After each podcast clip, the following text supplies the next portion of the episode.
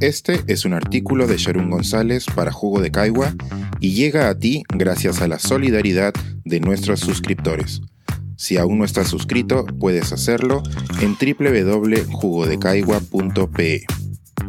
Los republicanos que abolieron la esclavitud. Una efeméride distinta a propósito de la invasión del Capitolio. Hasta el momento han sido acusadas 738 personas por el atentado contra el Capitolio del 6 de enero del 2021. Un día como hoy, hace un año, vimos la transmisión en vivo de una turba de manifestantes que entraba al edificio del Congreso estadounidense. Antes autoproclamada imbatible, la democracia del país norteamericano flaqueaba delante de todos y, a propósito de este revés, les comparto otra efeméride republicana de inicios de año. El primero de enero de 1863, Abraham Lincoln, decimosexto presidente de Estados Unidos, firmó el decreto de emancipación. Con él, las personas esclavizadas en el sur confederado del país pasaron a ser libres. En plena guerra civil, una de las razones para el conflicto era la posibilidad de abolir la esclavitud y la Unión de Estados del Norte moderna e industrial podía prescindir de la mano de obra esclavizada para subsistir. Los Estados Confederados de América, en el sur, no podían estar más en desacuerdo.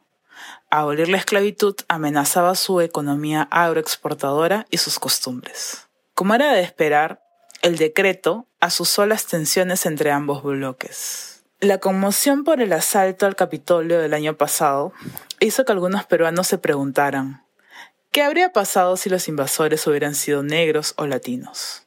Los invasores fueron, en efecto, predominantemente blancos. Partidarios del entonces presidente republicano Donald Trump se manifestaban en contra de un presunto fraude electoral cometido por los demócratas. La pregunta por la pertenencia racial de la turba apuntaba nuevamente a la intrínseca relación entre raza y política en Estados Unidos. La respuesta es más compleja que el binomio tácito republicanos blancos racistas y demócratas no blancos racializados. Son penosamente famosas las actitudes racistas de algunos partidarios republicanos. Los tweets de Trump revelaban sesgos raciales, pero ¿Han oído hablar de la política racista de War on Drugs, la guerra contra las drogas, promovida por Ronald Reagan en los 80? Reagan, republicano, encabeza la lista de presidentes vinculados a acciones racistas. Tiene sentido que la cualidad de ser racista sea vista como un síntoma de ser republicano. Hasta que descubrimos que Lincoln, responsable por la abolición del esclavismo en 1863, también era republicano.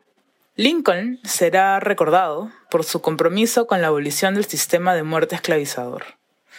Los motivos detrás de tal conducta, sin embargo, no eran precisamente caritativos o meramente benevolentes.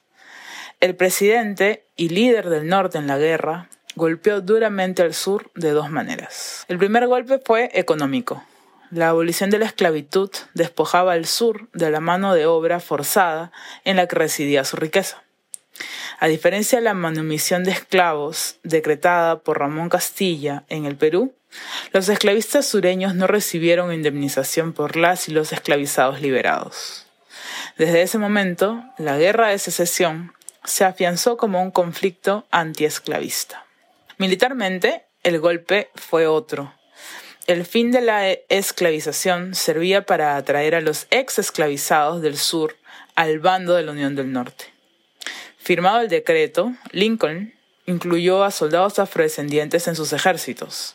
Alrededor de 179.000 de ellos lucharon en la guerra más importante de Estados Unidos, incluidos pero separados. Los nuevos soldados lucharon segregados de las tropas blancas. Durante la guerra civil, los papeles estaban relativamente invertidos. Los demócratas sureños estaban rotundamente en contra de abolir la esclavitud, y los republicanos eran los abanderados abolicionistas. Los demócratas eran el bando conservador, los republicanos el progresista. La inversión era relativa, ya que, como hemos visto, la motivación para abolir la esclavitud tenía más que ver con los intereses bélicos que con la dignidad de las personas afroamericanas. Cómo se invirtieron los roles es otra historia que podemos discutir más adelante. El inicio del 2021 encontró el mundo agotado. Se acumulaban nueve meses de pandemia e imperaba la incertidumbre sobre las vacunas. En mayo, el policía Derek Chauvin fue grabado mientras asfixiaba a George Floyd, un ciudadano afroamericano.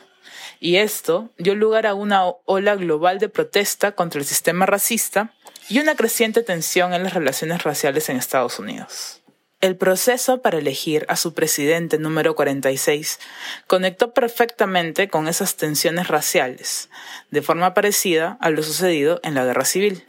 Ni aquella guerra ni la invasión al Congreso pueden ser explicados solo por las relaciones raciales. Simultáneamente, es inadecuado leer ambos acontecimientos separados de la problemática racial que los atraviesa.